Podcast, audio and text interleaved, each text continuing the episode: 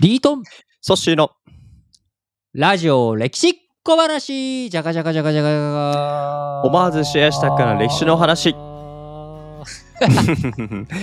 今週はメディチ家からフランス王家に嫁いだ、えー女性ということで、うん。まあ、火曜日はですねカトリーヌ・ド・メディシス。カトリーヌについてお話をしましたがまあフランス彼女が嫁いだ時代とっても大変な時代ユグノー戦争、うんユーまあゴの戦争、ありました。サンバルテルミの大虐殺。ということで、自分の子供はつい次々に死ぬわ。そうそうそう。で夫はあの馬上なんでしたっけや馬上槍の試合馬上でね。やりの試合でね事故で死んじゃうっていうことで最後彼女の、まあ、死に方も残念な感じでしたが、まあ、彼女が生きた時代というのが、えっと、バロワ朝っていうんでしたっけ？バロワ朝ね。うん。ブルボン王朝ルイはい14世のベルサイユ宮殿で有名はない。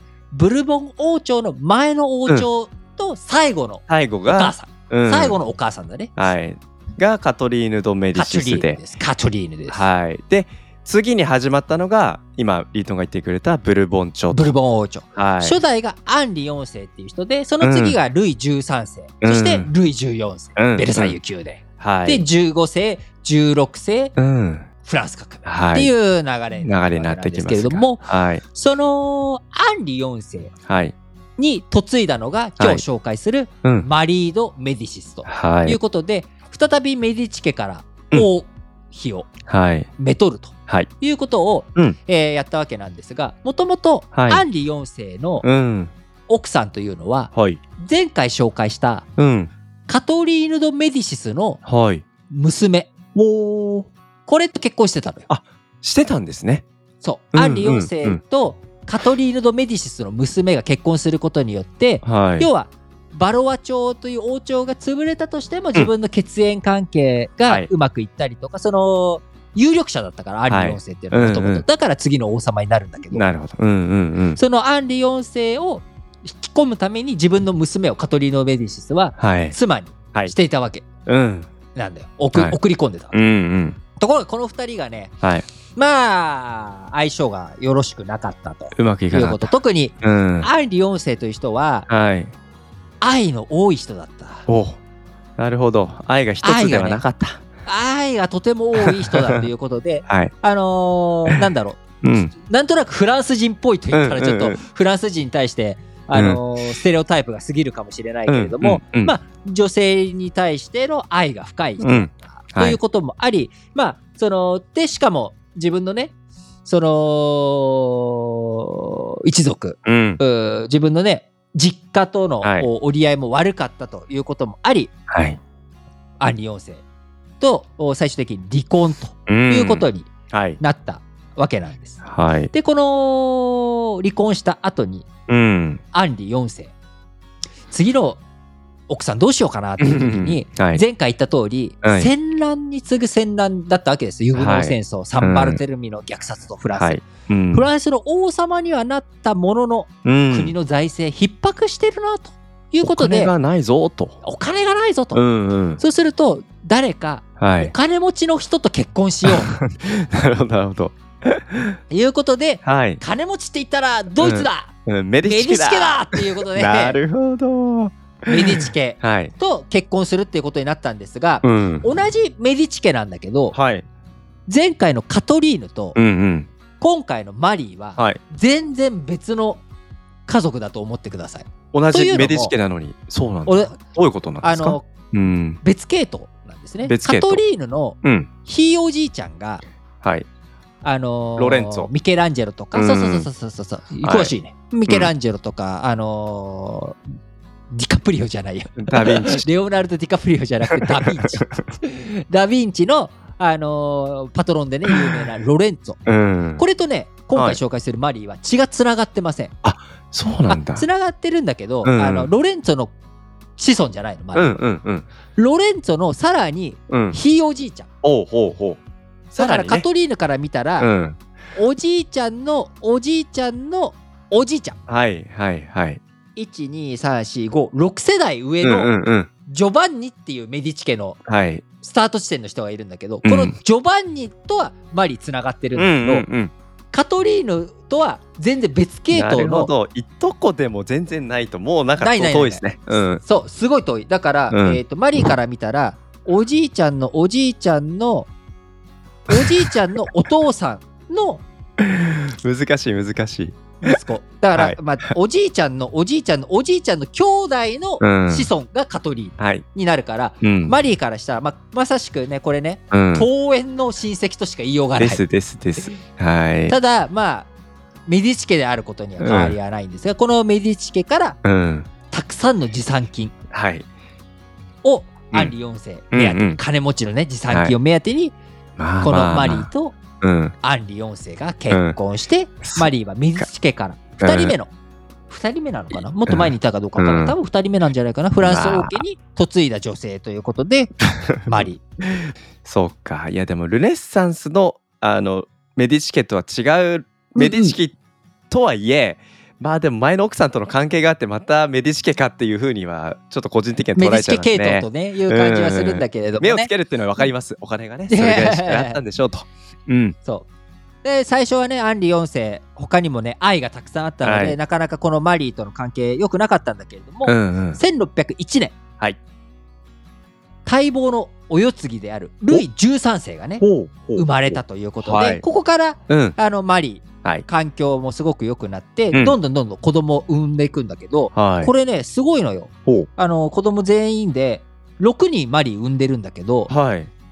なんと1人を除いてうん。全員成人してるの。あこの時代なかなかね成人するってかなり珍しいですよね。そうすごいのよ、うん。6分の5がね成人してるから。すごいじゃないですかみんな健しかも、うん。ルイ13世フランスの王様でしょ？でしょう。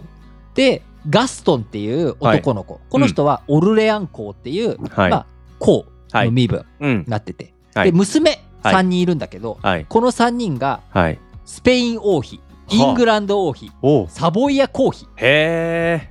やっぱさすがフランス王家のあイギリス一族だなって。イギリススペインイタリアみたいな感じですそうよねそうそうそうそうそう。そうすごいあのーね。いやいやいやいや。宝に恵まれたっていう感じで、いやだからここまで聞いてると火曜日に紹介したカトリーヌと比比べるとマリード・メディシスなんかかなり順風満帆な感じですよね。でまあ特にねカトリーヌについては子供も早くに死んでしまったりとかありましたけどマリーの子供はね結構みんな成人してってとこで。してるしうね、んでカトリーヌの旦那さんはねカトリーヌの旦那さんはまあ早くに事故死。うん、馬上やりでね馬事故死して、うん、っていうのと比べたらマリー幸せな王妃として暮らしていけるかなと思いきや、思いきや？なんと1601年ルイ13世最初の子供を産んで1601年から毎年のように子供を産んでいたんだけど、1610年。はい。一番上の子がまだ2桁。10歳にもなってない1610年にはい。アンリ4世自分の夫ですわな、はい。この夫が暗殺されちゃうんですおっと男でなくすんですね。ということでカトリーヌと同じように、はい。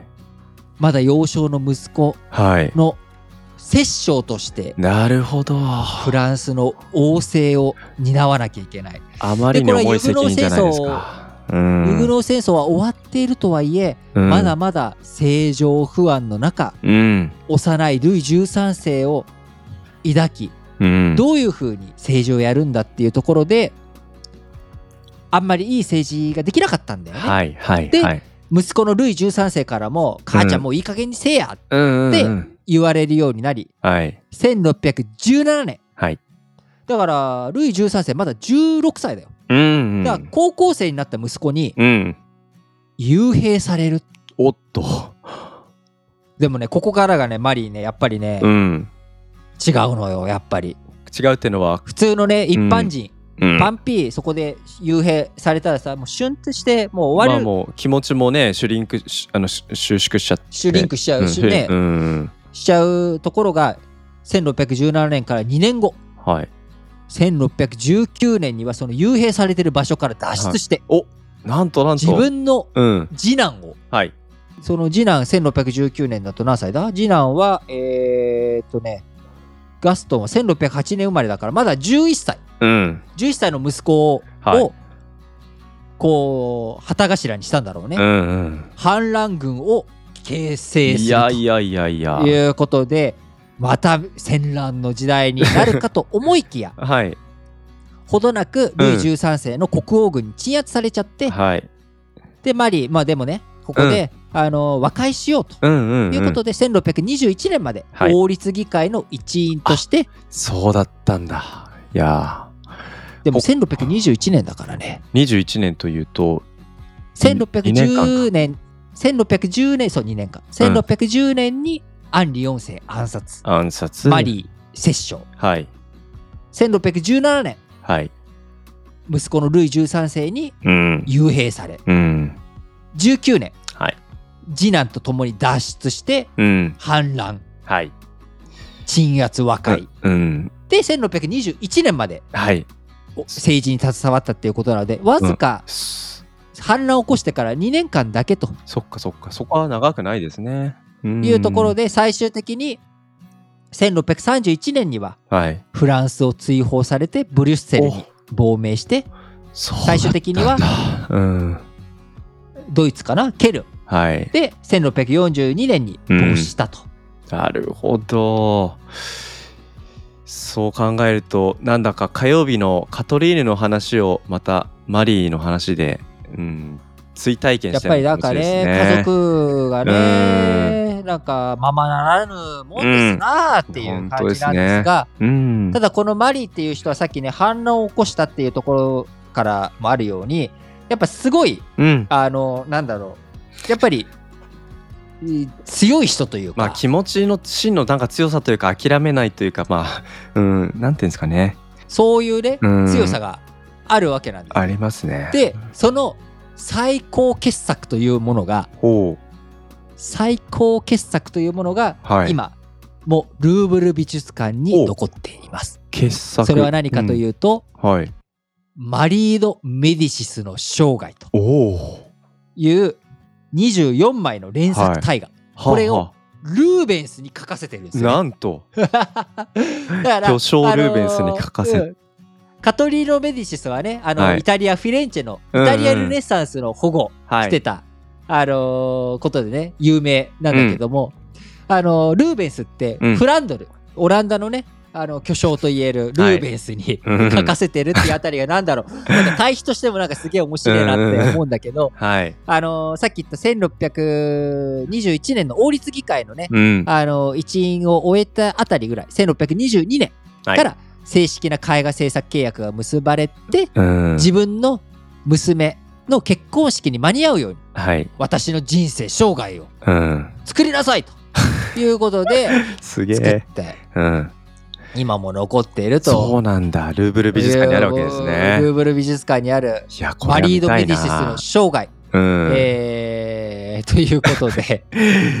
いやすごいね。あのぜひあの、うん。このネットでウィキペディアにマリード・メディシスの生涯の絵、うん。24枚あの載ってるのでうん。あのすごいここでやっぱなんだろう自分が英雄のようにねいや書かれてほんといる力強さみなぎってる感じがしますよ。うん。があると私が一番みたういな、んこういう気の強さを感じさせられる内容ともなっておりますが、うん。えー先週ねあのーなんだろうそのナイチンゲールとはい。おマザー・テレサをうん。紹介したわけですけど、今週のねカトリーヌとマリともにはいメディチ家の人でしたけれども、うん。なんかそっち奉仕の気持ちというよりかはなんか我の強さを感じさせられる最後、はい。えーマリード・メディシスのお話をお送りさせていただきました。カトリーヌとの結末のなんか対比最後ちょっと感じてそれも面白いなと思いました。ということでここまでのお相手は私リートンとソッシーでした。バイバーイ。バイバイラジレキリスナーの皆さん。今我々リートンとソッシーはラジレキ世界遺産の旅というサブチャンネルを展開しています。33カ国の国を巡って皆さんの知っている世界遺産や知らない世界遺産。えこの国にこんな歴史があったの？ということをリートンとソッシーの2人で紐解いていっています。ぜひラジ歴世界遺産の旅、こちらの方も聞いていただければと思います。各ポッドキャストでラジ歴世界遺産旅で検索していただくと、青色のサムネイルが出てくると思いますので、そちらの方からぜひ聞いていただければと思います。えー順次、えー週に1編ずつプラスアルファあできるようにですね、今公開を進めていっており、なんとかこの2023年中には世界遺産旅を終えて日本に帰ってきたいな。皆さん、それではお楽しみに